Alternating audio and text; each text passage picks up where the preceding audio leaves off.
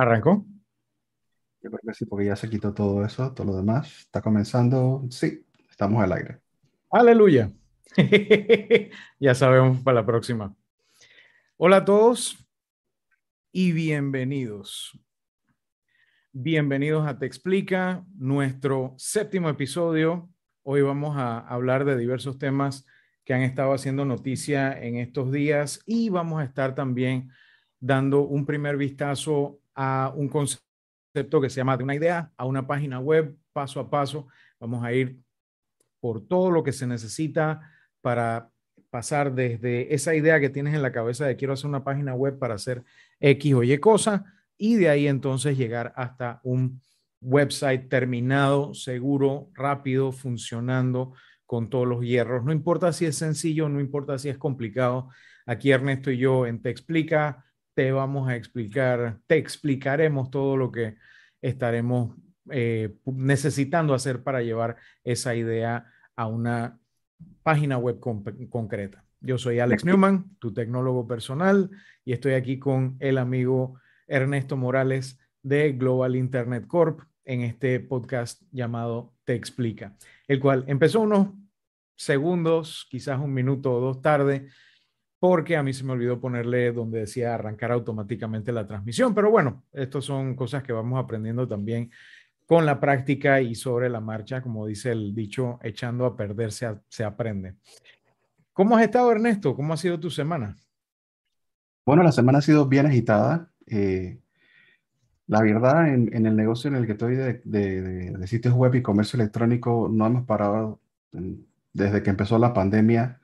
Y bueno, qué bien pero hay bastante trabajo. Así que eh, todos los días es lunes para nosotros, ese es el nuevo lema en pandemia. Y, nada, solamente, solamente trabajo y pandemia, pero, pero con salud, que es lo más importante. Y como decías, el tema de, de, de los sitios web eh, es bien extenso. Seguramente esto lo vamos a cortar en varias partes. Esta es la parte 1 que estamos anunciando para el día de hoy. Probablemente haya parte, o sea, va a haber parte 2, obviamente. No sé si haya parte 3 y 4, pero, pero hay mucha tela que cortar con este tema. Así que buenas noches, bienvenidos a todos, gracias por estar esperando. Eh, inviten a todos sus amigos, eh, inviten a sus familiares, traigan a quien crean que puede interesarle este tema, díganle que esta noche es, el tema, es, la noche donde van a aprender acerca de dominios, van a aprender acerca de web, van a eh, aprender acerca de servidores, eh, vamos a hablar eh, en extensa, extensamente acerca de, de, no tanto de seguridad, pero sí vamos a ver, por ese tema lo vamos a para después, pero sí vamos a ver acerca de las ideas, como dijo Alex, para comprar un dominio, establecer un negocio. Hay muchas cositas y tips que les vamos a dar. Así que, sin más, arrancamos con la noticia de la semana, Alex. Bueno, vamos con las noticias de la semana. Vamos a abrir de vuelta nuestra paginita, nuestra batería. Eh, entre otras cosas, vamos a ver noticias de la semana.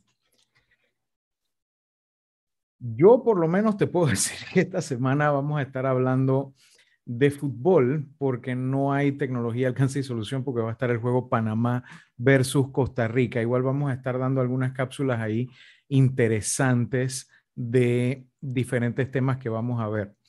Eh, viendo algunas de las noticias de algunos de los lanzamientos y demás, todo el mundo está especulando qué es lo que vendrá ahora para fin de año en cuanto a los amigos de Apple. Muchos reviews han empezado a salir de los teléfonos plegables que estuvimos viendo en semanas pasadas. Eh, van a haber algunas actualizaciones también para los dispositivos de, de Samsung, que van a tener un par de actualizaciones de software. Una cosa importante también, si vas a querer instalar Windows 11, vas a poder instalar Windows 11 en muchos dispositivos que antes no iban a poder soportar Windows 11 con una salvedad. No vas a poder recibir actualizaciones de software en estos equipos no soportados. Tanto se le ha eh, reclamado a Microsoft en ese sentido porque hay computadoras que se están vendiendo en este momento que no soportan Windows 11 porque son muy eh, poco potentes o porque no tienen todo el hardware necesario para algunas de las funcionalidades de Windows 11, lo cual también, por lo menos mi opinión, me parece un poquito draconiano por parte de Microsoft porque muchas de esas funcionalidades no se están utilizando fuera de algunos ambientes corporativos. Y he visto muchas ocasiones donde en esos ambientes corporativos esas funcionalidades de seguridad han ido en detrimento de la funcionalidad de los mismos equipos. Te doy un ejemplo. Un usuario que de pronto hoy trabaja en una compañía y mañana trabaja en otra, sale de una, hace login en la otra, etcétera. Muchas de las credenciales van amarradas en un chip en el mismo tablero de la misma computadora que se llama el TPM o Trusted Platform Module o módulo de plataforma de confianza. ¿Y qué pasa? Si tú te llamabas Ernesto arroba Global Internet Corp y tus credenciales están guardadas como una llave ahí y luego tu máquina se tiene que conectar a un dominio, se tiene, que entrar a una oficina o lo que fuera, eh, digamos Ernesto arroba texplica.com, las llaves están hechas a la medida de tus credenciales originales. Entonces se vuelve un, desastre en algunos casos, sobre todo cuando hay eh, fusiones y adquisiciones, cuando hay empleados móviles que se mueven de un dominio a otro. Fuera de un dominio, fuera de un tema corporativo, la mayoría de la gente no tiene que ver mucho con esto de los, de los módulos de confianza, pero está creando problemas adicionales por la forma en que quizás no han tomado en cuenta todos los diferentes casos de uso. En ese sentido, yo creo que sí deberían tener eh, la oportunidad de por lo menos tener las actualizaciones de seguridad para esos usuarios caseros que están usando Windows 11 en un equipo viejo. Pero básicamente, por lo menos yo siento que Microsoft lo que está diciendo es, esto no es para ti a menos que te compres una máquina nueva.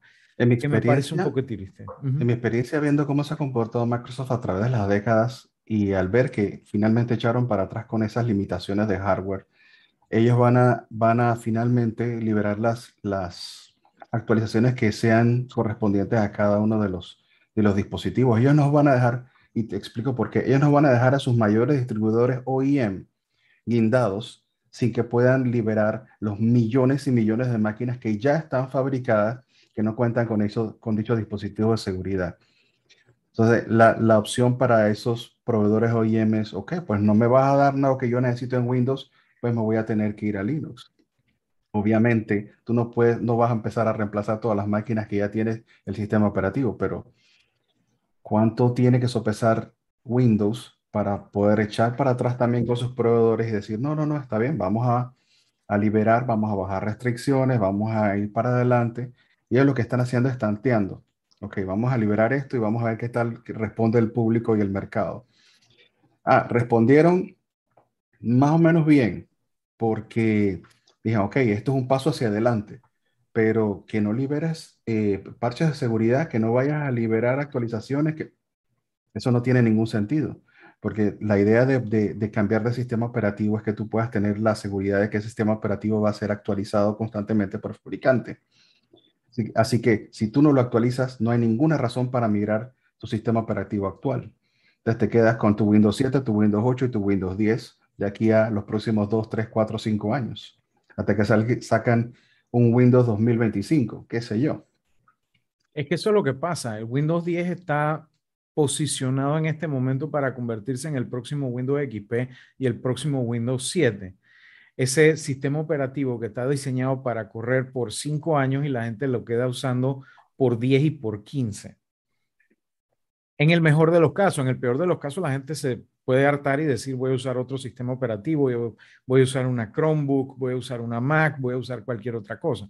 Esperemos que no sea así. Sin embargo, eh, es lo que se está buscando, o sea, alienar a toda una base de usuarios que perfectamente podría trabajar con Windows a sabiendas de que puede haber, digamos, aplicaciones muy particulares que hoy son, son un nicho y dentro de 3, 4, 5 años puedan ser una necesidad para entonces la gente decir, ah, bueno, ya dentro de cinco años sí me compro una máquina nueva. Pero sobre todo mucha gente que ahora por pandemia tuvo que comprar una computadora nueva, no va a querer tener que comprar otra computadora nueva dentro de dos, tres años tan fácilmente. Sobre todo cuando difícilmente les costó que la gente las cambiaran de un Office que pagaban 500 y 600 dólares por él a uno que pagan 100 dólares al año, pero de por vida, que es lo que muchos estamos pagando. 60, 70, 80 dólares en el caso del de cinco licencias así, que para que lo usa mamá, papá, fulanito, el perro y el gato. Exacto. O el personal que, mira cómo ha sido, el, cómo ha llegado el tema. Tú el Office personal de 60 y pico dólares lo puedes comprar en la metro, al lado de donde están los cargadores de celulares y, y las tintas de la impresora. O sea, hasta ese punto hemos llegado. Entonces, yo creo que, yo creo que Microsoft tiene que, que ver qué hace porque tan, mm, eh, eh, creo que es como que too little, too late. O sea, como que todavía le falta ajustar un poquito más esa propuesta. Ellos están apostando más fuertemente a, su entorno de infraestructura. Eh, ten en cuenta que atender, atender a los millones de usuarios que tiene Windows como plataforma de sistema operativo también es extremadamente costoso. ¿okay?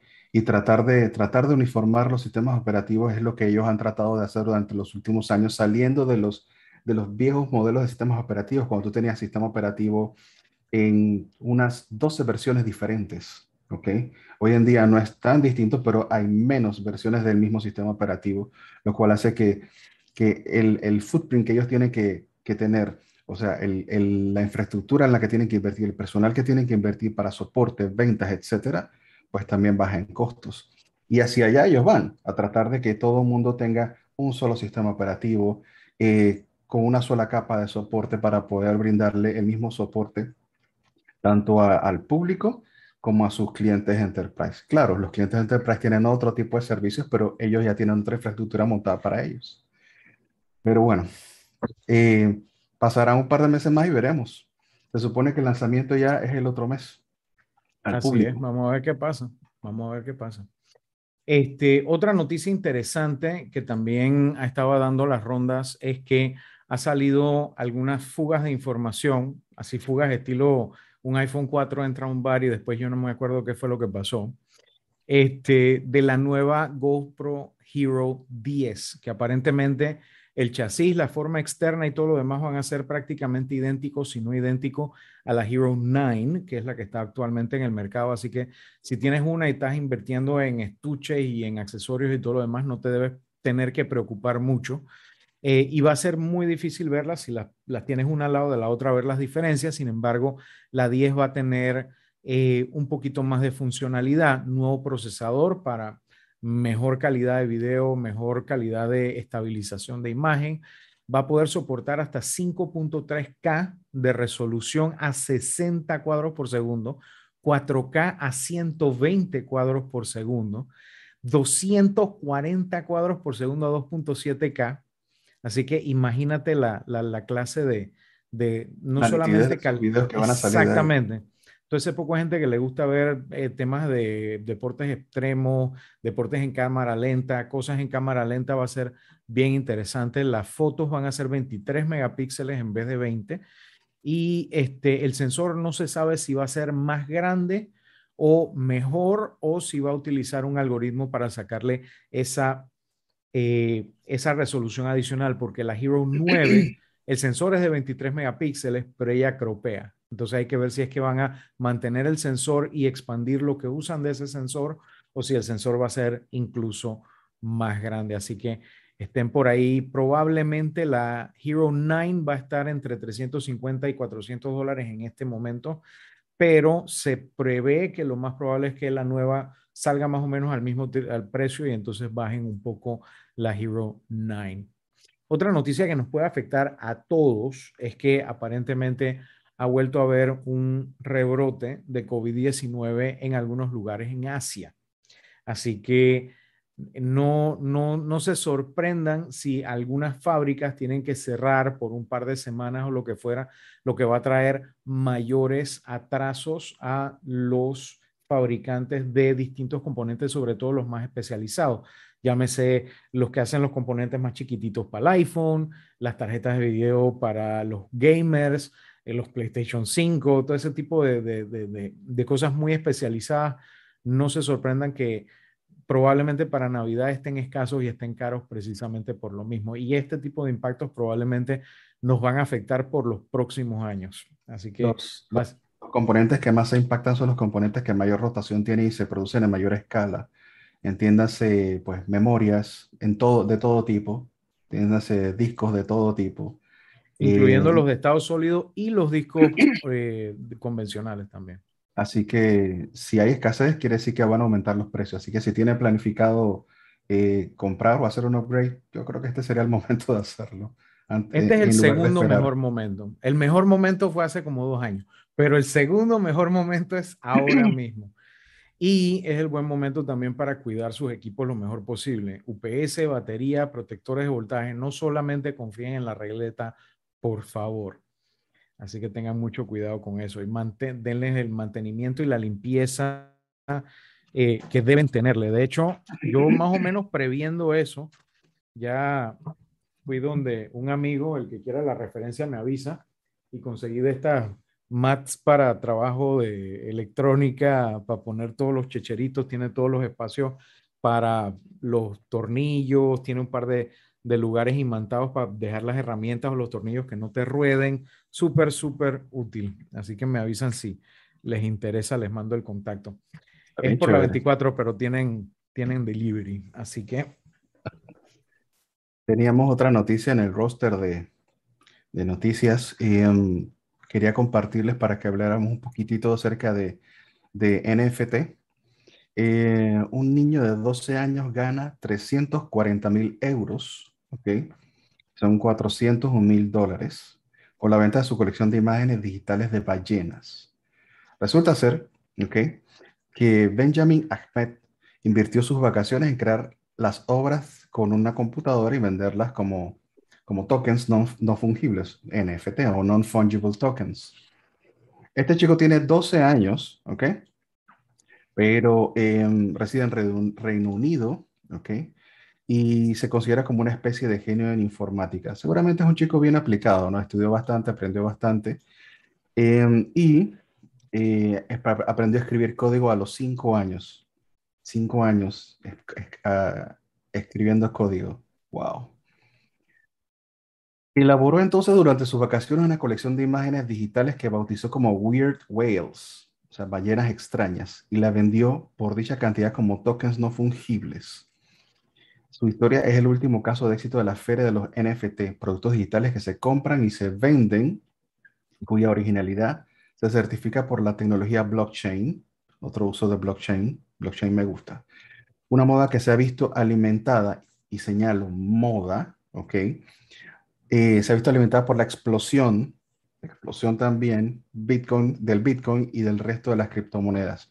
Todo esto está enlazado a través del, del blockchain. Entonces, lo que yo quería discutir contigo, no hablemos de engaños, no hay engaños, pero yo veo que estas cosas dan pie a engaños. Eh, hablamos de burbuja, hay una burbuja en esta moda de comprar NFT, llegará un punto en que esa burbuja explote.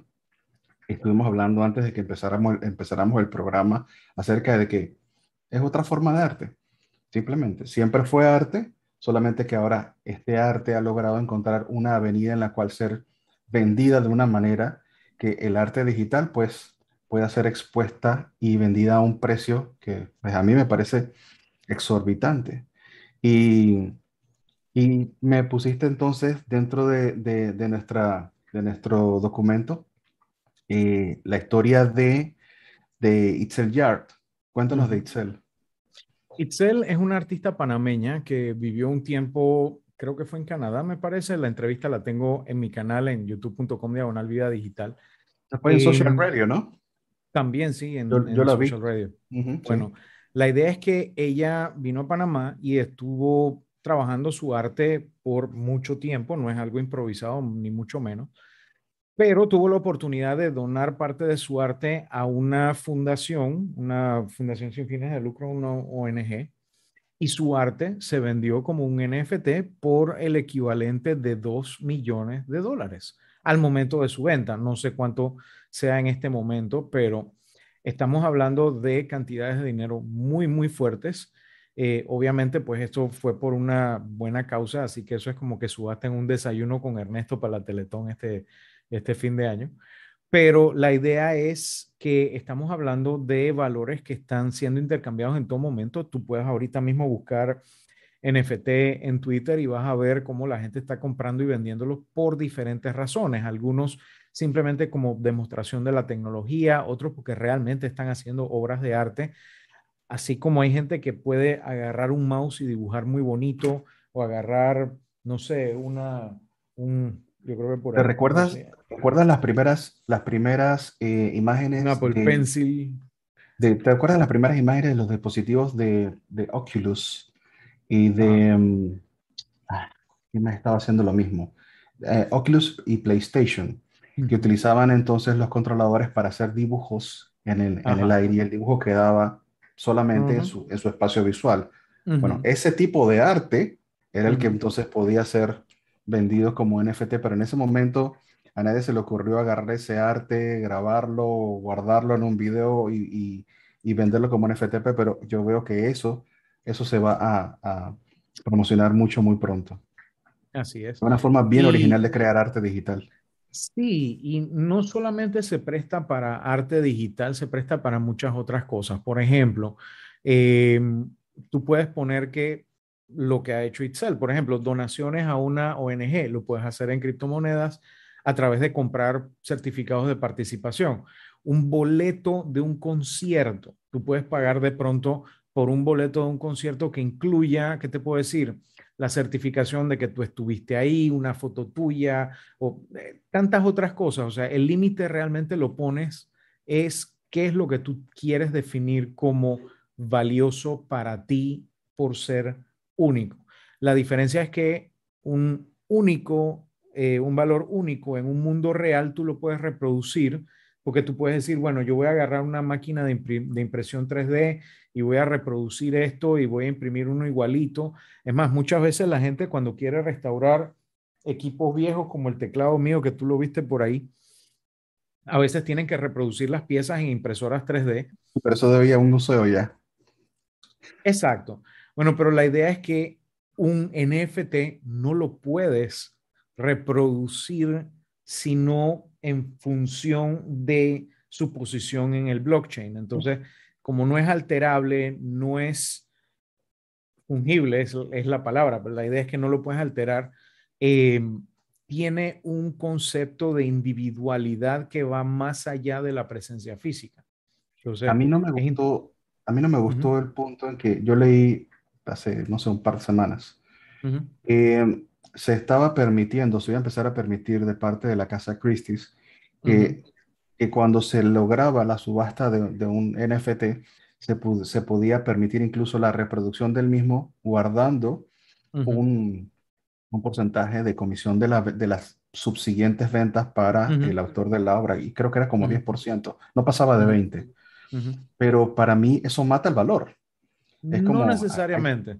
es que es otra aplicación. Vamos a venderla 10 veces más bajo. Más bien, no. Más bien ponlo como, digamos que tú creas una canción, tú eres un artista. Y tú ese archivo digital de la canción, ese MP3, lo pones para que lo use el público. Pero tú quieres que de pronto, cuando tú lo vas a reproducir de una manera comercial, a ti te paguen algún tipo de regalía. Si lo vas a oír en público, no hay problema, pero si lo vas a empotrar en una página web, si lo vas a empotrar en otro producto, lo que fuera, tú pagas tu certificado y lo metes ahí y eso le da un porcentaje al artista. Por yo, veía, yo veía eso como, como la oportunidad de adquirir uno, un, no iba a decir objeto, pero digamos un artículo único. Es que también lo hay. Hay muchos artistas, por ejemplo, tradicionales. firma digital dentro del blockchain irrepetible, incanjeable, intransferible. Bueno, se puede entender, ¿no? Pero... La idea es que, por ejemplo, tú has visto que hay artistas que hacen, eh, por ejemplo, un limited run de 200 copias de un, de un arte. Yo tengo, firmado por el artista. colecciones donde tengo piezas limitadas de, había mil, tengo las 795. Bueno, la idea es que tú puedas hacer lo mismo con los NFTs y que de cada venta de uno de esos le toque un porcentaje o incluso de cada venta subsecuente. ¿En qué sentido? Tú lo compraste en 100 dólares y le tocó esos 100 dólares íntegros al, artista. Mañana tú lo vendiste en 1000 dólares. Ah, pero 90 centavos de eso van para el artista original, por decir algo. No sé si me explico. o sea, que haya un, que haya una manera. Bueno, la idea es que haya una manera también de apoyar a ese artista cuando ese arte cambia de manos de alguna manera, cosa que el artista pueda, no sé, buscarse una jubilación porque el seguro no funciona. Digo yo, y que es lo mismo que hacen muchos de los artistas ahorita mismo. Hay gente que después de hacer tres o cuatro cosas no tuvo que trabajar más nunca en su vida. Mira, Alec Guinness después de Star Wars. Por ejemplo, él dijo, dije, bueno, está bien, te voy a cobrar un poquito menos de lo que yo cobro, pero me das un, medio por ciento ahí de lo que tú saques de tu peliculita, más nunca tuvo que trabajar en su vida. Entonces, más nunca tuvo preocupación de plata. Entonces, yo creo que, yo creo que es una buena manera de promover el arte, que lamentablemente el arte y la cultura siempre han sido junto con la educación, la cenicienta de los gobiernos de todos los países del planeta. No, no, no voy a hablar de Panamá, sino de todos bueno, esto es algo, Esto es algo afortunadamente que trasciende fronteras fácilmente, ¿no? Ahora, ¿tú lo ves como, como una moda? ¿Lo ves como una burbuja? ¿Qué tú piensas? Yo veo que tal cual muchas otras cosas que han pasado en ciencia y tecnología, será una moda y una burbuja que después de explotar se convertirá en algo completamente cotidiano.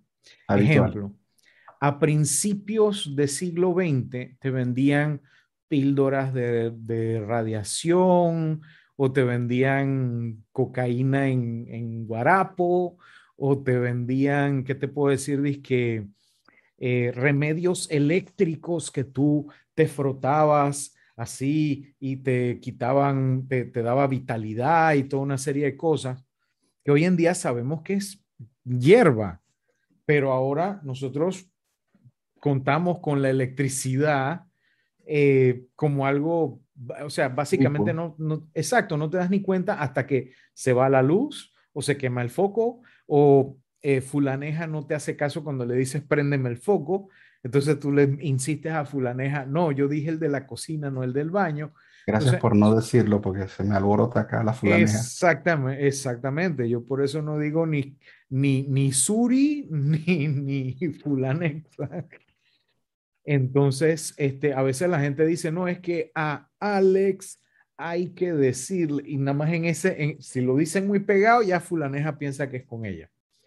Pero bueno, la idea es que yo pienso que probablemente de aquí a 5 o 10 años, temas como Bitcoin, no necesariamente va a ser Bitcoin lo que vamos a usar para pagarnos o, recibir plata o lo que fuera, pero algo probablemente cuyas raíces son Bitcoin es lo que vamos a estar usando. Lo mismo el tema de NFT. Probablemente muchas de las cosas que nosotros paguemos, digamos que cancelan una serie que nos gusta. Yo me acuerdo una, Firefly. Sí, señor, Firefly. Que fue una canallada que la, que la cancelaran. Actorazos como Nathan Fillion, Alan Tudyk, eh, ¿cómo se llama la portuguesa?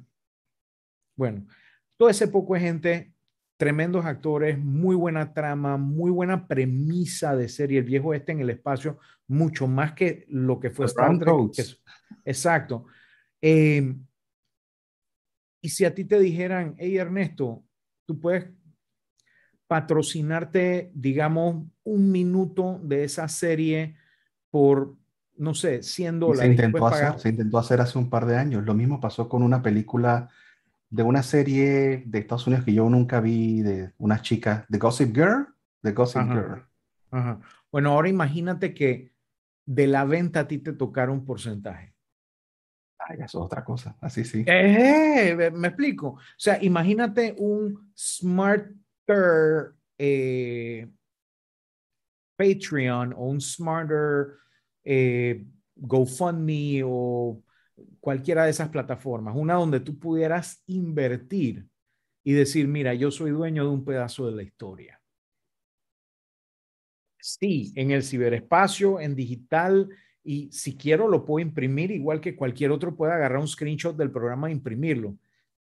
Pero yo hice que eso sucediera explico? Y aquí está la certificación que lo dice. Entonces, ves, cuando uno te apela a algo que de pronto sí te llama la atención y sí te mueve, ahí es donde entra el valor de los NFTs. Ahorita mismo sí, hay burbuja, hay, hay lavado, hay gente que probablemente está engañando a mucha gente diciendo, te voy a vender manso NFT y es una cosa que es puro hype, pero lo cierto es que eventualmente va a cambiar para bien, espero, la forma en que nosotros promovemos, patrocinamos, disfrutamos del arte y la cultura en general.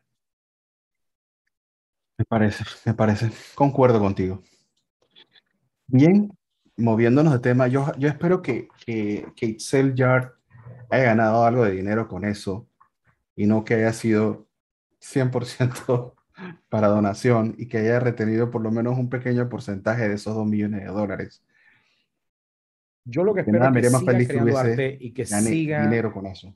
Exacto, y que siga creando arte y que siga no solamente eso, sino inspirando a otras personas sobre todo mujeres que se hace falta en la, tecnología, más diversidad en la tecnología.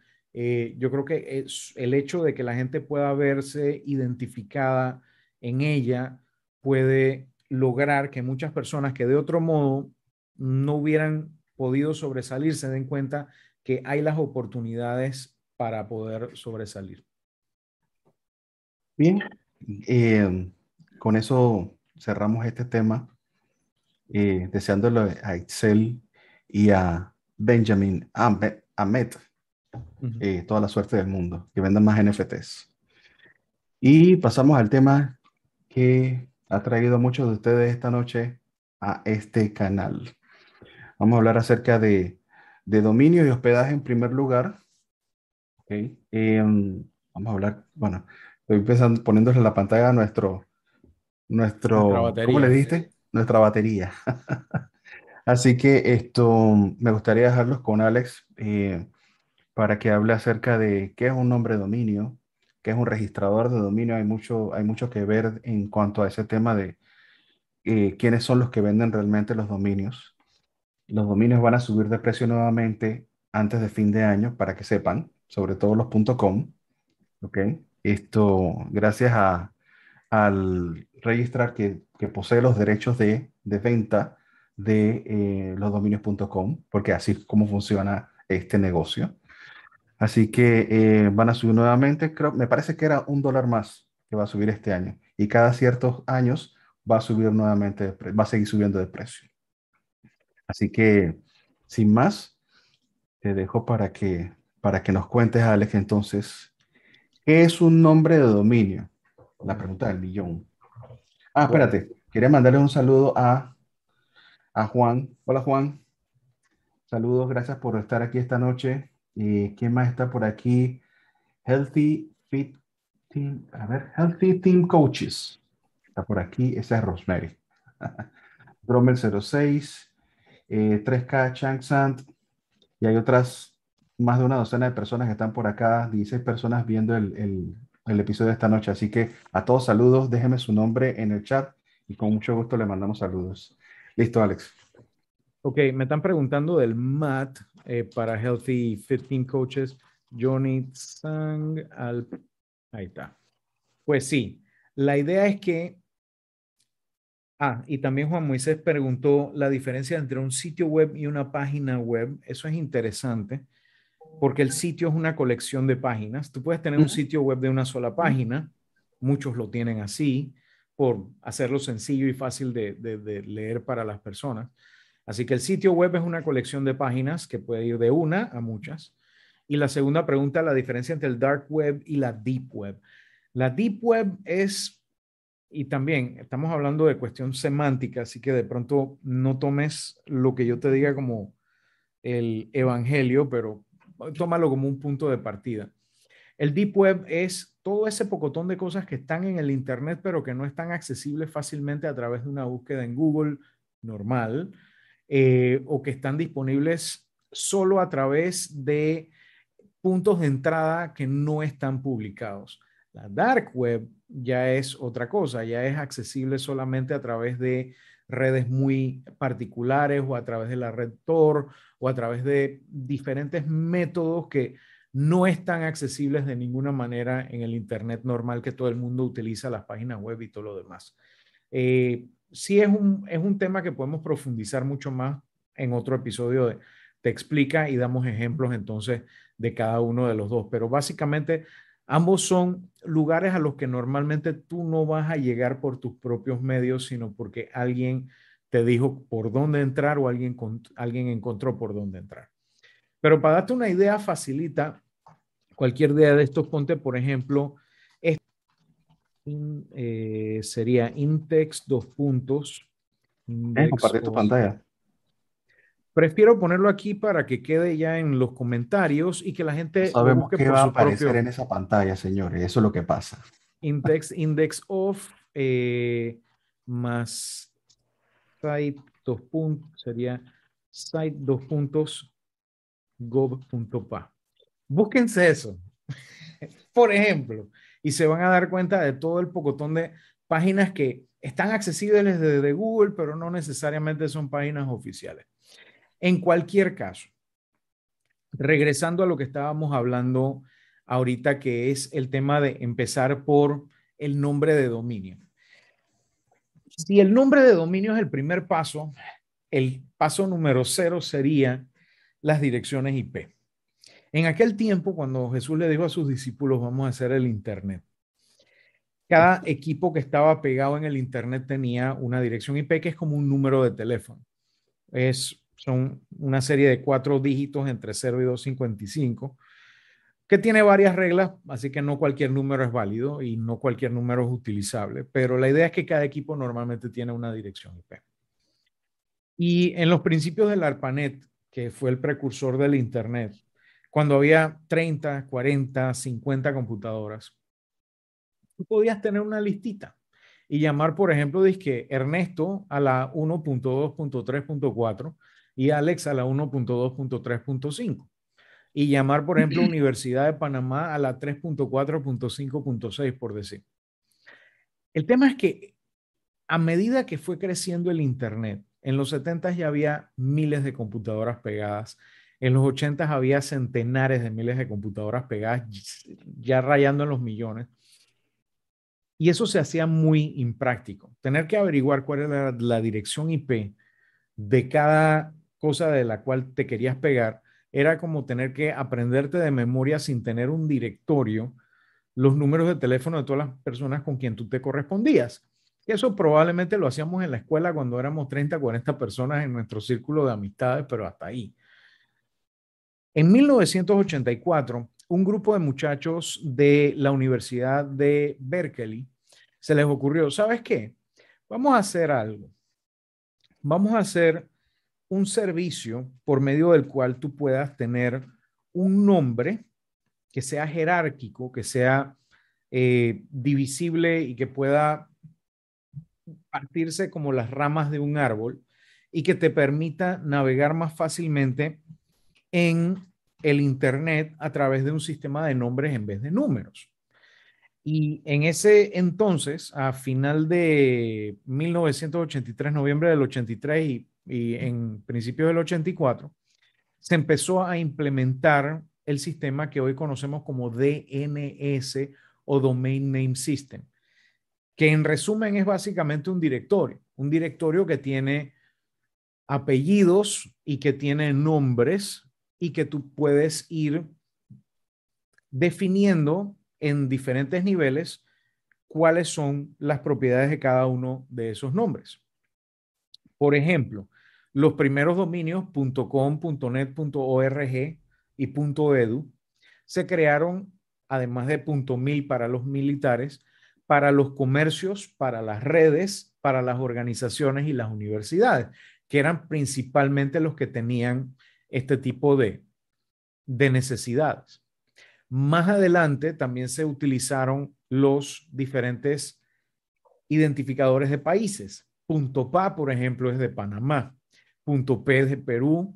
Punto US es Estados Unidos, aunque muy pocos eh, sitios en, en, Estados Unidos usan US. Irónicamente, Zoom, Zoom, Zoom usa Zoom.us. NIC.pa es la entidad que se encarga de manejar los dominios de Internet que terminan en .pa. Y eso incluye eh, .com.pa, .net.pa, .ac.pa y así toda una serie de otros que han creado. Incluso hay algunos que muy poca gente sabe que existe .ing, .med, .avo, .nom, .sld y que son subdominios. Así como, por ejemplo, mi primer apellido es Newman y mi segundo apellido es Van der Hans. Y tú dices, bueno, no es lo mismo Alex Newman Pérez, por decir algo, que Alex Newman Van der Hans. Asimismo, no es lo mismo, por ejemplo, ¿qué te puedo decir? Eh, nissan.com que nissan.com.pa. Por ejemplo, ahorita mismo, Ernesto, busca nissan.com.pa.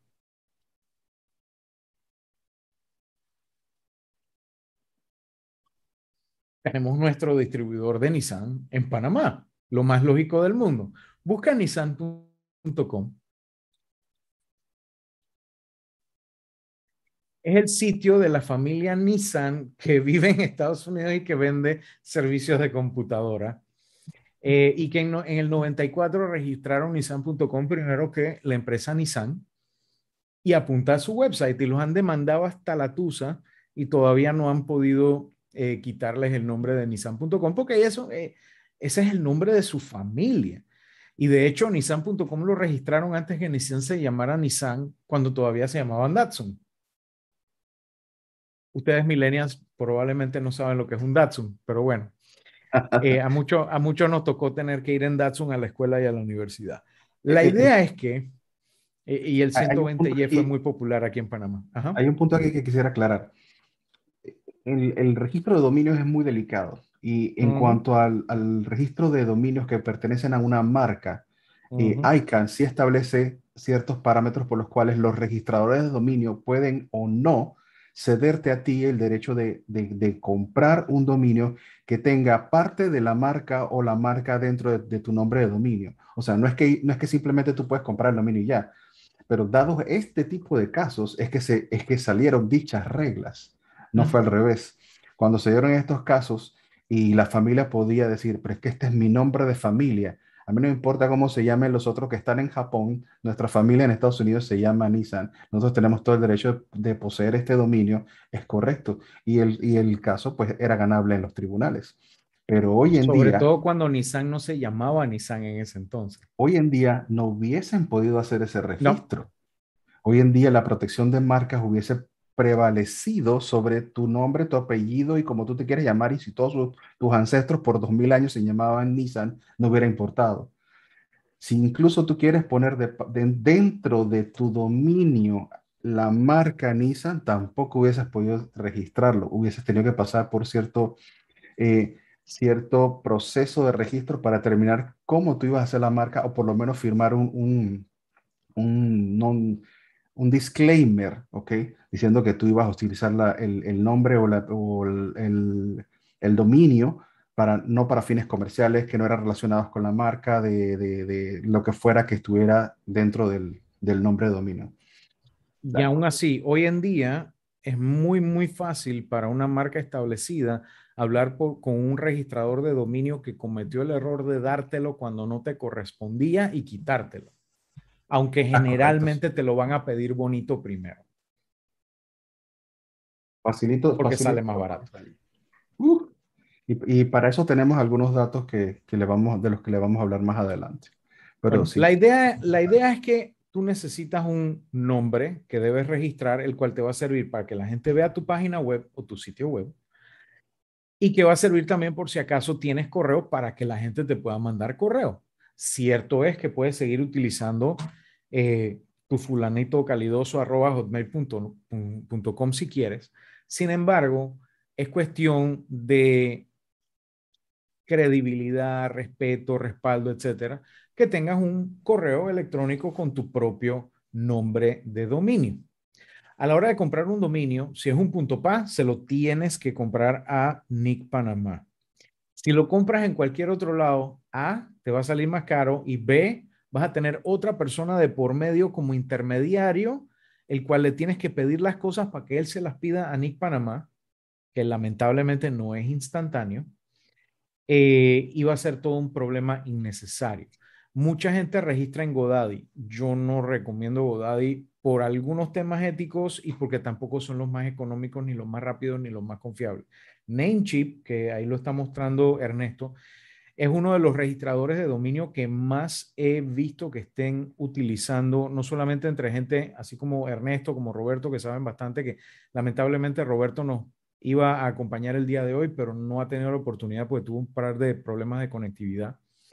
Pero la idea es que Namecheap es un muy buen registrador de dominio en cuanto a que sale barato. Si yo quiero registrar, por ejemplo, texplica.com, vamos a hacer el ensayo. Lo primero es que nos va a decir es que ese sitio está ahorita mismo ya comprado. Va a decir que it's taken y pueden incluso darle una oferta. Pueden ofrecernos plata por el dominio, cualquier cosa y nos la repartimos. Pero también puedes registrar texplica.net, texplica.ai, texplica.org a diferentes precios. Tú ves 10.98, 69.98, 9.18 texplica.to 39.98. Hay de todos los, de, todos los precios. .co, por ejemplo, es interesante. 7.98 el primer año, pero después 23.98 la renovación. Hay muchos dominios que arrancan baratos y después cuestan un poco más caro. Por ejemplo, ahí hay uno que dice 11.98, te explica global, pero que la renovación te va a costar 64.98. Y así hay cualquier cantidad, así que tengan cuidado cuando los registran. Eh, el más barato de todos, ahorita mismo que he visto, entre otros, para un dominio desechable es X y Z que cuesta un dólar. Sí, correcto. Hay dominios desde 99 centavos.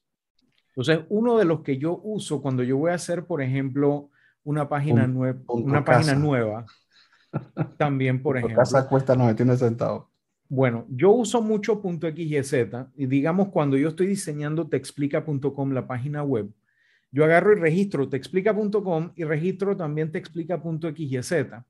Entonces yo subo mis archivos de, pres, de prueba en el XYZ y cuando eso está bien, entonces lo paso al .com. Es simplemente mi dominio desechable, mi dominio de pruebas. El día que quiero de pronto hacer cualquier ensayo, lo que fuera, lo puedo hacer con el punto X y Z. Mire, por ejemplo, aquí hay, aquí hay dominios de 2 dólares o menos. Punto .art, punto .bar, punto .best, bis, cam, casa, club, etcétera. X y Z. Y de hecho puedes poner diferentes palabras claves y él te va a buscar todos los dominios que haya visto que estén disponibles y que puedas comprar y registrar. Entonces, todavía, todavía hay una forma de conseguirlo gratis. Ahí está freenom.com. Y en freenom.com ustedes pueden registrar hasta cuatro, creo, cuatro o cinco extensiones diferentes. Este no es el mejor servicio, ¿ok? De hecho, si lo ven, demora en cargar. El, el, software de ellos, el sitio de ellos para el registro no es el más amigable, pero funciona. Funciona porque te permite hacer el registro de un sitio web gratuito ¿ok? Con sus, em, vamos a, verlo, con sus distintos, em, con sus distintas extensiones. Y sí, valen cero dólares.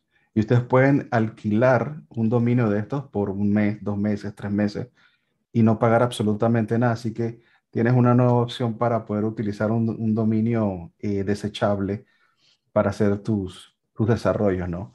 Un punto .tk, punto .ml, punto .ga, punto .cf y punto .gq, que también venden dominios. Y mira, por ejemplo, este es el precio al que ellos están arrancando con los .com y no está mal el precio. No, está, un poquito más barato que, que, que Namecheap, de hecho. Creo que está un dólar menos. Porque los, los, precios en el resto, en el resto de los... Namecheap arranca en 8.88 y va, y va a subir, ya tú sabes. Así que esto sube y todo el mundo va a subir un dólar más. Pero, pero aún así estos se mantienen en un excelente precio. Así que si quieren un dominio gratuito, yo lo he utilizado eh, para, para las clases de la universidad. Eh, cuando le los chicos de la universidad les tengo que decir, mira, tienen que comprar un dominio, pero yo no los quiero hacer gastar un dominio para una clase. No, no me parece justo. Así que esta, esta fue una opción perfectamente viable. Tú compras el dominio, lo registran con su correo electrónico, tiene DNS para poder poner sus propios registros o cambiar los nombres de servidor para, poder, para entonces dirigirlos a donde ellos quieran y resuelve. Una cosa que sí les puedo decir, si ustedes van a mandar o recibir correo o van a mandar enlaces en el correo con direcciones que terminan en .tk, o incluso a veces .xyz, por lo barato y porque están recién creados, correos como el de Google, el de Outlook, el de Hotmail eh, y los antivirus antispam de muchos fabricantes, le van a incrementar la posibilidad de detectarlo como si fuera correo basura.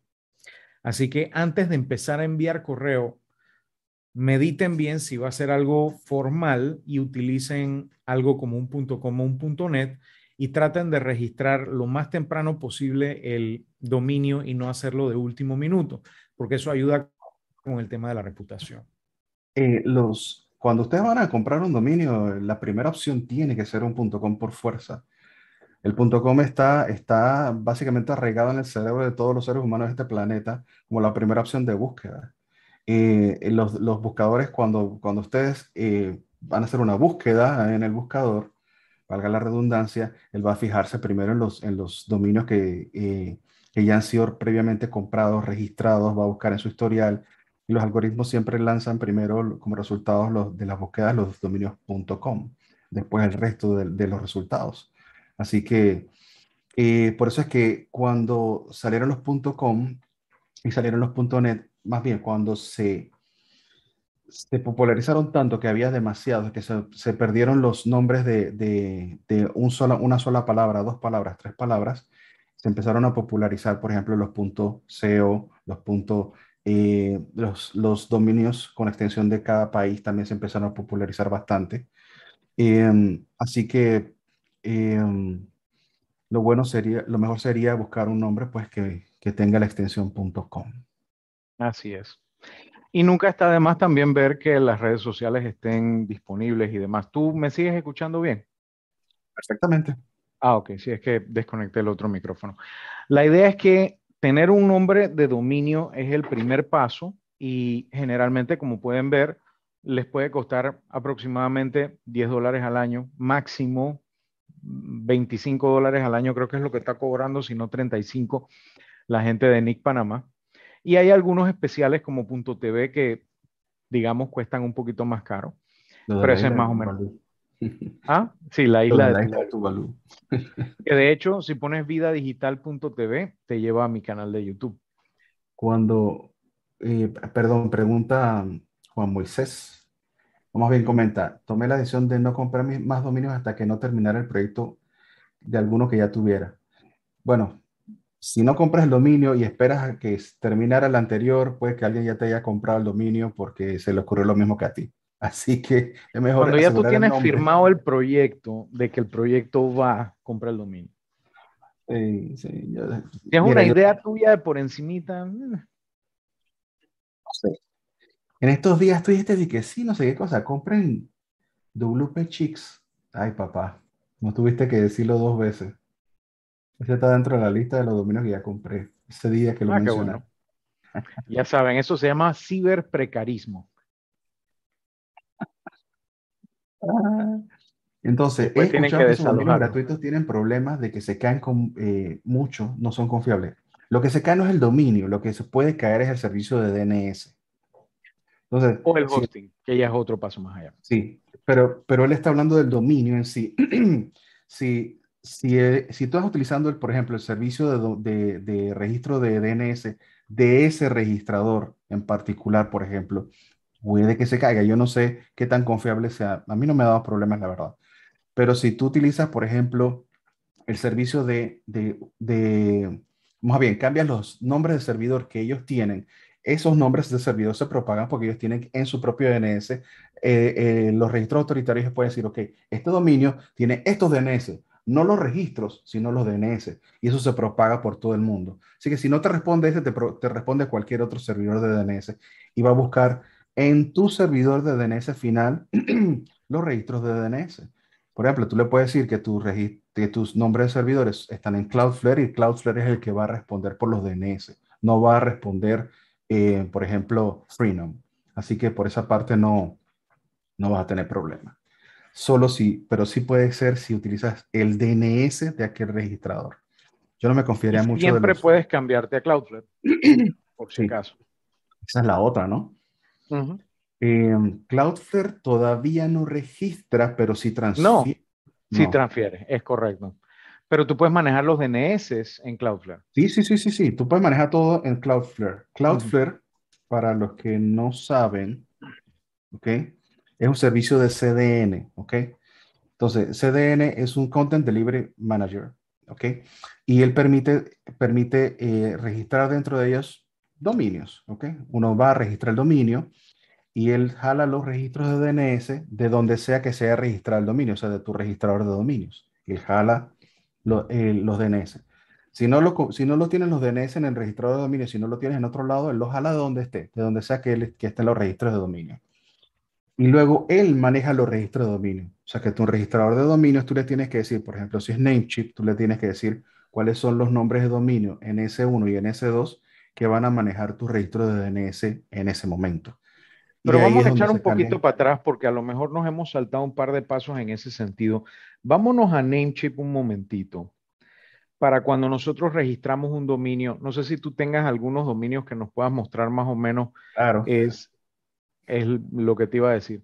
La idea es que ya después que nosotros registramos el dominio, ¿cuál es la información que debe estar en este momento en ese registrador de dominio? Bueno, básicamente la primera y más importante es quién se encarga de decir quién es tu dominio.com. ¿Quién se encarga de decir quién es www.tudominio.com?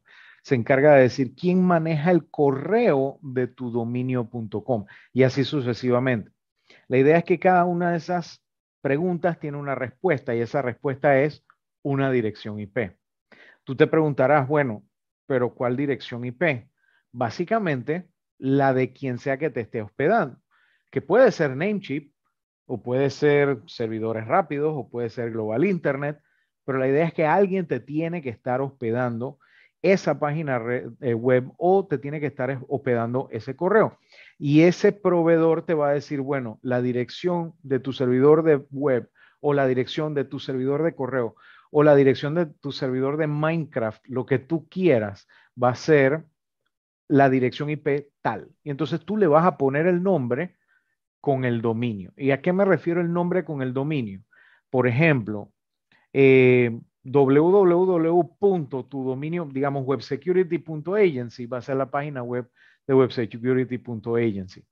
Asimismo, también mail.websecurity.agency puede ser su servidor de correo o se puede llamar correo.websecurity.agency. La idea es que esos nombres los vas a poner tú y van a ser los nombres de cada uno de esos servicios. Ah, puedes tener múltiples servicios en un solo servidor. Eso mucha gente lo hace. Así como en un edificio hay múltiples apartamentos, todos tienen el mismo nombre del edificio. Por ejemplo, yo vivo en el edificio Torre X, pero yo vivo en el 704 de la Torre X. Bueno, entonces ya tú sabes que para llegar a donde Alex tienes que ir a 704.torre.x, por decir algo. O en el caso de que quieras ir a la página web de Te Explica, puedes ir a www.texplica.com o incluso puedes ir a texplica.com sin la W porque le tenemos un alias que dice vete para allá. Aquí vemos una lista de, dominios y hacia dónde apuntan esos diferentes IPs.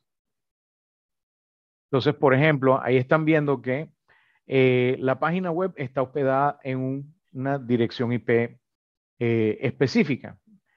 Y es curioso porque normalmente este tipo de información la oculta Cloudflare. ¿Por qué? Porque cuando tú tratas de ir a websecurity.agency, realmente no estás viendo el contenido que está en 176983123. Él te va a dar una copia desde los servidores de Cloudflare protegiendo a 176983123. Vamos a darle un ejemplo. Mira, ahí está cargando el sitio, el sitio web, ¿no? Este es el sitio web. Aquí está em, aquí está, por ejemplo, Web Security Agency 176.9. Si yo le doy un discover del IP para, ese dominio, donde está mi servidor y donde está el sitio web, él no va a decir cuál es el IP del servidor. Él va a decir que está, eh, el IP que le está respondiendo es el, el IP de Cloudflare. O sea, Cloudflare está por delante del servidor. Está protegiendo entonces y aceptando todo el tráfico directamente desde, desde Internet hacia Cloudflare y dejando pasar o filtrando dicho tráfico de acuerdo a las reglas que yo le haya dado para que entonces pase a mis servidores. Y mientras tanto yo ando distraído acá instalando esa misma barra de DNSLytics para ver si la puedo tener acá en mi... Por algún motivo no me carga en el web store de Chrome. Hmm. Sí, esto es lo máximo. ¿eh? Pero sí, la idea es esa. Entonces, en este caso también de uno de los servers que empiezan con 104, que casi siempre todos los servidores de Cloudflare empiezan con 104 DNSLytics. Pues sí, entonces... Perdón, pregunta eh, Juan Moisés si, si he vendido un dominio. Miren, como yo estoy en este negocio desde hace décadas, pues sí, yo tengo una librería extensa de dominios y especulo con los dominios. O sea, yo compro dominios y encuentro que alguno tiene algún valor y, si tiene algún valor del idioma que sea, pues simplemente yo lo trato de revender. El dominio, por ahora, el dominio más caro que he vendido, lo he vendido en 4 mil dólares. He tratado de vender otros dominios mucho más caros, pero es, es un poco difícil. Pero eh, vendí un dominio que se llama encartelera.com y una gente en España quería, ya eso, ya eso ni existe. pero eso fue hace como 10 años quizás. Y, una gente en España tenía un proyecto grande para poner un, sitio web de, cines, carteleras de cine, así que querían ese dominio. Así que el dominio se vendió a través de un, de un broker eh, que, que, tenía, guardaba la plata en escrow, o sea, eh, se hacía, eh, se depositaba el dinero en ese, en ese broker y cuando ellos recibían, o sea, los nuevos dueños recibían todos los datos y la transferencia completa del dominio, entonces el, el broker liberaba o libera el, el, el el dinero menos sus, sus fees, que los fees los, los, los paga entonces el, el, comprador, no el vendedor. Así Dice que, aquí que lo registrata en el 2003. Por allá. Igual hay un sitio bastante interesante para, sobre todo los viejos, porque los de ahora todos vienen con privacidad de, desde el día uno, pero pueden ir a hooksy.com y ahí pueden ver la historia de los dominios, por ejemplo, en cartelera.com. Voy a decirle que no soy un robot. Y podemos ver que fue registrado por, a ver, en historial abajo. No me sale. También. ¿no? no, parece que él empezó a darse cuenta que existía en el 2017 cuando ya lo habías vendido. Sí. Pero a veces te encuentras con dominios que te das cuenta de quiénes son o es más, déjame buscar, yo quiero buscar para ver algo aquí, vidadigital.com. 18 años, mira, la peste, así ha pasado wow. mucho tiempo. Uh -huh. 18 años, yo dije 10. Uf.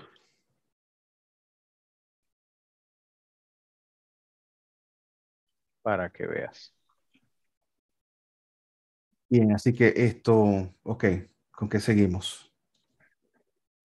Ya que tenemos el DNS, lo siguiente que vamos a necesitar hacer es eh, tener, bueno, dónde vamos a hospedarlo o lo que fuera. Y ahí entonces vamos a un tema que también es complicado. Que Espérate, es antes dónde... de hablar de hospedajes, quiero okay. tocar un tema antes de okay. eso. Dale. La selección del dominio, del nombre del uh -huh. dominio. Esto es importante. Okay. Este, este uh -huh. tema, de este tema eh, hablo bastante con, con, los chicos de la universidad y lo he dado en un par de, de seminarios.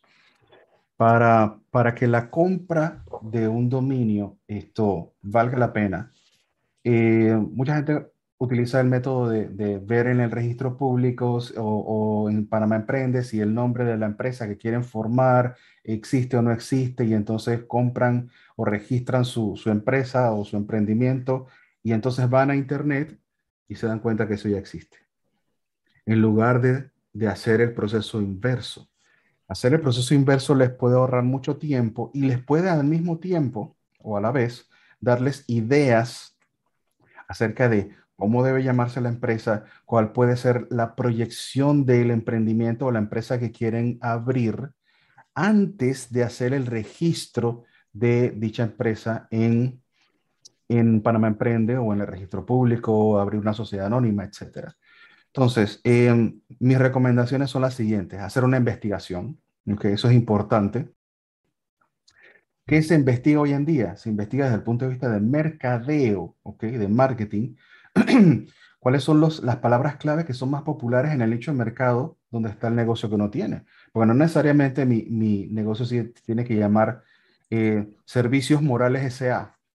Ok, Servicios Morales SA, ¿qué, qué, qué es lo que yo hago? Nosotros diseñamos sitios web. Ah, bueno, pero yo puedo utilizar palabras claves que hablen acerca de diseño de sitios web y hacer y buscar unas palabras y registrar eso como un dominio en lugar de poner serviciosmoralessa.com. ¿Ok? Eh, que sea atractivo y fácil de recordar. Siempre elegir un .com de ser posible. También verificar las marcas registradas. Eh, ustedes dirán, en Panamá, bueno, pero ¿cómo vamos a hacer si aquí no, no tenemos eh, conocimiento de cómo averiguar si existen las marcas o no, o no existen las marcas ya registradas? Pues sí, sí existen las marcas. En Aquí está. En el sitio web de la Dirección General de Registro Público, de, a ver, en el DIGERPI. Ese es, aquí está, Dirección General de Registro de Propiedad Intelectual. Hay un sitio web donde se pueden hacer las diferentes consultas a ver si una marca ya ha sido registrada previamente en Panamá. Y eso les va por lo menos a quitar un dolor de cabeza con respecto a si están tratando de, hacer un registro de algo que ya existe en este país. ¿ok? Y los que hacen registro de marca o las empresas que hacen registro de marca a través de abogados siempre tratan de reforzar o proteger sus marcas. Así que una, una cartita o una demanda facilito la pueden recibir si están violando eh, alguna marca o derechos de uso de algún nombre o una marca ya protegida por alguna empresa internacional. Así que mucho cuidado con eso, ¿no? Entonces, evitar números y guiones, eso es importante. Buscar alternativas similares, ¿ok? Y, por ejemplo, agregar una, una, S al final, eh, en lugar de plural, pues que sea singular, o en lugar de singular que sea plural, quitar una vocal, etcétera, etcétera. ¿no? Hay formas de poder darle un giro a, a lo que es el sitio. Uno de los pasos más importantes, quizás lo he puesto en primer lugar, pero hoy en día tiene mucha más relevancia, es hacer investigación en plataformas de redes sociales. Porque ahora mismo no se trata solamente de guardar el nombre en, el nombre de dominio, sino que el nombre sea lo más cercano a único posible en las redes sociales. Porque, por ejemplo, Facebook te permite crear 20 páginas con un nombre específico, pero el enlace final, el URL, pues sí va a variar un poco entre una y otra. ¿okay? Yo podemos tener un facebook.com barra te explica y registrarlo varias veces y será te explica uno, te explica dos, te explica tres, pero podemos tener páginas, grupos y, páginas personales y todos pueden llamarse de la misma manera te explica. Entonces, eh, nosotros no queremos que, por lo menos, si uno quiere tener un emprendimiento, una empresa no quiere que se confunda la gente yéndose a otro te explica en lugar de, del que ustedes están abriendo en primera instancia, ¿no? Entonces, pensar en el futuro, los sitios web y dominios son una inversión a largo plazo. Entonces, elegir el nombre relacionado a la, cosa más popular del momento podría no ser la mejor decisión. Si estamos hablando de, por ejemplo, em, aquellos que compraron acereje.com. ¿Quién sabe qué es acereje.com? Eso, fue en el, aquel momento. Eso ya no existe ni se va a ver más nunca. Es una canción. ¿ok? Así que nada que ver con eso. Discutir las ideas, por ejemplo, también. Entonces, ¿Dónde podemos buscar más información? Answer the Public es un sitio web donde uno puede buscar no respuestas, sino cuáles son las preguntas más relacionadas con un tema específico al cual nosotros estamos ligados ya sea en nuestro negocio o nuestra industria. y le va a mostrar los términos o búsquedas más relacionadas con eso, con dicho tema. Así que es bien interesante saber qué es lo que más busca la gente de acuerdo a, a, las búsquedas que se realizan en los buscadores, pues, en Google, por ejemplo. Eh, ya les mencioné también entonces eh, el buscar marcas en el registro de propiedad intelectual. Eso existe, mucha gente no sabe que existe, pero sí existe. Y esto también pueden buscar marcas de, en, por ejemplo, en marcaria.com, buscan marcas internacionales y su negocio, emprendimiento, pues quieren lanzarlo a nivel mundial. Y finalmente, utilizar una plataforma, una de las herramientas como NameCheck. También hay un NameCheck, NameCheck o NameChecker, son dos sitios diferentes que más o menos hacen la misma función, este sitio lo que hace es que ustedes le dan el término que quieren buscar, aquí le ponen la palabra, por ejemplo, un texplica.com o un texplica nada más, y él va a buscarlo en todas las variantes de, que están aquí mostradas para estos nombres de, para estas extensiones de dominio, perdón, .com, .net, .org, y les va a dar en una sola búsqueda cuáles están disponibles y cuáles no, ¿ok?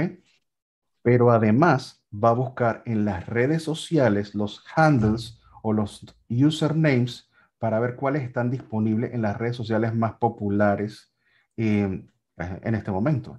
Así que lo va a buscar si, si está disponible en Facebook, en YouTube, en Twitter, Instagram, etcétera, etcétera, que esos cuatro son los más importantes, la verdad. Por lo menos aquí. Así que eh, en una sola búsqueda pueden eliminar de, de, plano si ese nombre les va a servir o no les va a servir para por lo menos asegurarse de que realmente Em, van a poder sacarle provecho y registrar de verdad no solo un dominio, sino una marca. ¿Ok? Porque ahora tratamos de proteger ese dominio como si fuese una marca. Su nombre de dominio se va a convertir en su marca y lo es, lo es así desde hace años, pero la gente no lo ve de esa manera. Así que lo que tienen que tratar es, de hecho, lo que nosotros hacemos en muchas instancias, no en todas, porque no para todos se necesita una red social, pero sí en muchas instancias, es comprar el dominio y registrar todos los nombres en las redes sociales, se usan o no se usan. ¿Ok? Así que em, para algunos de los productos nosotros tenemos la el dominio registrado y los nombres de los perfiles en las redes sociales también separados, así sea que no estén en uso. Así que ese es un consejo que les, que les doy para que puedan em, hacer una buena investigación de sus nombres de dominio y ya podríamos pasar entonces a lo de hosting. Este es el otro Name checker. Así es, así es. En temas de hospedaje, entonces aquí nos toca decidir si nosotros vamos a estar hospedándolos, ya sea en un servicio que nosotros estemos pagando de, hospedaje tradicional, donde tú subes tu contenido de página web y tú pones básicamente lo que tú quieres y tú pones tus reglas y tú pones tu software y tú manejas todo. O puedes utilizar servicios como Wix, como Squarespace, eh, o incluso servicios híbridos que tú puedes de pronto empezar en ellos y después salirte a tu propio hospedaje como wordpress.org o wordpress.com, dependiendo de, cómo lo quieras hospedar. ¿Tú tienes experiencia, Ernesto, con algunos de estos lugares como Wix, como Squarespace, etcétera? Eh, sí, tuve experiencia. Em, la verdad que lo he usado muy poco. Eh, mi, mi trayectoria ha sido la creación de los sitios web con plataformas propias y hace más de una década pues utilizamos WordPress, antes utilizábamos Joomla, se llamaba, que no se llamaba Joomla, se Mambo. llamaba Mambo. Ajá. Y, antes de eso PHP Nuke. Y antes de eso, antes de eso Publisher. También utilizamos PHP Nuke, pero antes de eso eh, yo hacía todo con ASP clásico. Wow. Okay. Sí, yo programaba ASP clásico, eso fue mi, Y antes de eso ni te digo, porque no, no, tenía nada que ver con web, así que, pero sí, ASP clásico para acá. A mí sí, me, me, gustaba mucho, no sé si llegaste a usar este, los, los web extensions de Microsoft y, ¿cómo es que se llamaba la herramienta que se usaba? Ay, Dios mío. De la IIS. Sí, pero había un, un, software de Microsoft para crear, para crear páginas web ya ni me acuerdo. Fue hace chuzo. Estamos hablando de 95, 96. Me acuerdo, pero no me acuerdo el nombre exacto. Sí me acuerdo. Er, era, similar a, PHP Nuke, era, era como una ASP Nuke, una venecina, no me acuerdo. Pero sí, sí me acuerdo. Ah, ¿te, refieres a front page? Aquí te dice Gracias, front page, gracias. Ok, sí, era el editor. El famoso front page. Era el editor. Yo llegué a hacer cualquier cantidad para, de... pero front page no era para SP, front page era HTML inicialmente. Sitios fijos inicialmente, ya después tenía algunos hooks para hacer cosas más dinámicas, pero sí, era hacerlos a mano, básicamente. Y, después de un tiempo podías utilizar, por ejemplo, eh, el, el, front page o tu propio HTML y, y, pegarlo a una base de datos con, ¿cómo se llama la base de datos que tiene Microsoft? Access. Ahora se Access, correcto. Access y también tenía ganchos a Visual Fox, pero también... Antes en aquel tiempo lo malo era que era eh, para un solo usuario. podías tener un usuario conectado a la base de datos si tenías dos chocaba, después, después se hizo multiusuario, pero era, era, era chévere, era interesante. Pero pues, hoy en día, eh, herramientas como, como Wix, herramientas como Squarespace, eh, herramientas como, ah, no lo tengo aquí en la pantalla, pero Drupal, eh, herramientas como, bueno, no puedo decir Magento, porque Magento es solo e-commerce, pero estas herramientas como WordPress, etcétera, a diferencia de WordPress, herramientas como Wix y Squarespace se, se crearon con el fin de brindarle a un usuario no técnico la facilidad de poder crear mediante plantillas fácilmente un sitio web. La idea es tener una plantilla que el usuario pueda escoger la plantilla y simplemente reemplazar fotos y reemplazar texto. That's it. A medida que el usuario se fue familiarizando más con estas herramientas, entonces le fue brindando más facilidades o más funcionalidades a su misma plataforma. Después ya podía agregar un foro, que no era nada del otro mundo, pero para una plataforma de ese tipo, que era fija, ya era un gran avance.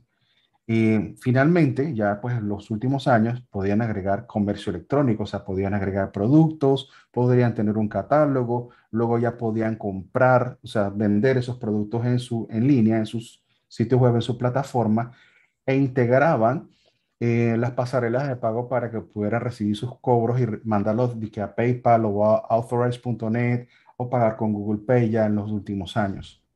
Así que es bien interesante, ¿no? Para, para, lo que, para los que utilizamos WordPress, pues es, es otro tipo de herramienta, ¿no? Es para el que es todavía constructor, el que está construyendo, el que quiere aprender a diseñar, desarrollar, etc. No es una herramienta necesariamente que es para desarrolladores, pero puedes desarrollar. Ni es una herramienta solamente para expertos, porque un usuario inexperto también la puede utilizar.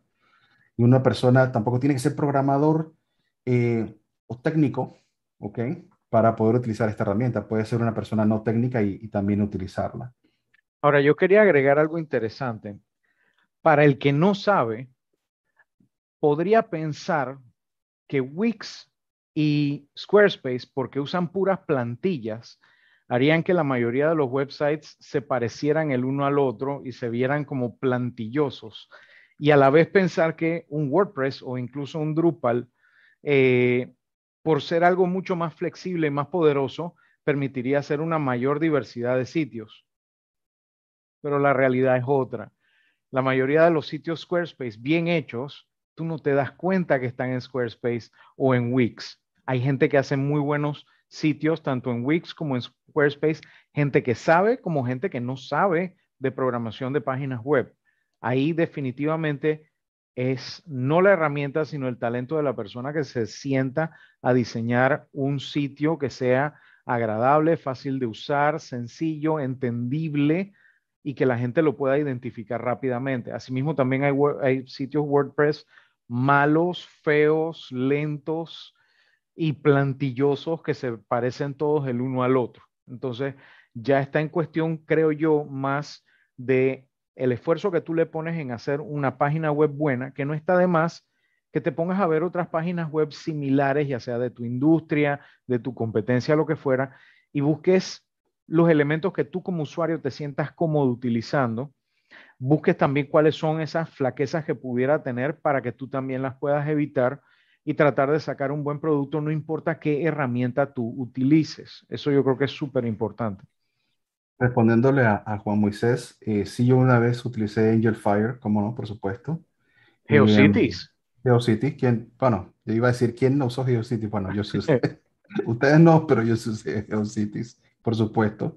Hice mi par de sitios bien ochentosos, con sus GIFs giratorios y sus... Y sus el, el Dancing Baby. El Dancing Baby. El bichareco en construcción. Es más, te voy a mandar, espérate, VCF Midwest. Hay un Vintage Computer eh, Festival que se da anualmente. Eh, por ejemplo, eh, va a ser del 11 y 12 de septiembre en, en Waterford Banquets, Elmhurst, Illinois. Te voy a pasar el, el link aquí para que lo abras ahí, compartas la pantalla. Es un evento que se hace anual donde se reúnen todos los fans de computadoras vintage. Estamos hablando de los años 60, 70, 80 para intercambiar piezas, intercambiar historias, nuevos dispositivos fabricados para funcionar con esas máquinas. Si tú quieres buscar una computadora que ande eh, de los años 80 y que la puedas pegar a internet hoy en día, ahí lo vas a encontrar. Obviamente este sitio está recién hecho, pero al estilo de las primeras páginas web, con fondo gris, los GIF animados. y no es eh, seguro. Y no es seguro. Sin HTTPS. Exacto. Bueno, eh, yo creo que, que, tomamos bastante del tiempo que íbamos a tomar para, para este episodio. No hablamos de hosting, pero, pero yo creo que pues, hablamos bastante el día de hoy. Eh, vamos a, entonces a pasar el, el, tema de hosting.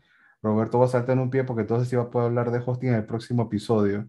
Claro que sí. Y vamos a hablar entonces de los tipos de servidores que hay.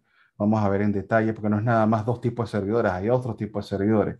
Vamos a, vamos a hablar de servidores de correo, servidores de DNS, servidores de VPS, servidores compartidos. Bueno, vamos a hablar de todo un poco, ¿no? Correcto, el elemento marquee. Yo utilicé todo eso que vimos hace un rato, yo utilicé todo eso y más. Uf. Cuando uno estaba haciendo sitios web en aquellos tiempos, uno trataba de utilizar todos los elementos que estaban ahí pifiosos. Y que este, este sitio se puede ver mejor en Internet Explorer 3. Pero bueno, vamos a tener que ir terminando porque ya se nos está acabando el tiempo y de pronto sacamos un episodio un día de estos emulando máquinas viejas y vamos a ver Netscape, Internet Explorer y todas esas cosas. Pero mientras tanto, pues nos tenemos que despedir hasta la próxima semana donde estaremos hablando de otras noticias que han estado sucediendo en el mundo de la tecnología y vamos a seguir con esta serie sobre de una idea a una página web, todo lo que necesitas saber paso a paso. Si tienen preguntas, por favor, háganlas acá en los comentarios eh, o en nuestras redes sociales o en el grupo de WhatsApp. Déjennos saber que aquí estamos para poderles traer toda esa información. Aquí Ernesto y Alex te explican. Espero que lo hayan disfrutado mucho y nos vemos la, próxima semana. Por favor, recuerden, compartan este, este episodio. Seguramente a muchos les gustó, a algunas otras personas se lo habrán perdido. Suscríbanse los que no se han suscrito eh, pongan la campanita para que les recuerde acerca del siguiente episodio. Eh, vamos a tratar de publicarlo con anterioridad. Hoy, hoy Alex lo publicó unas, unas horas antes, así que pudiera haber sido notificados los que le daban la campanita.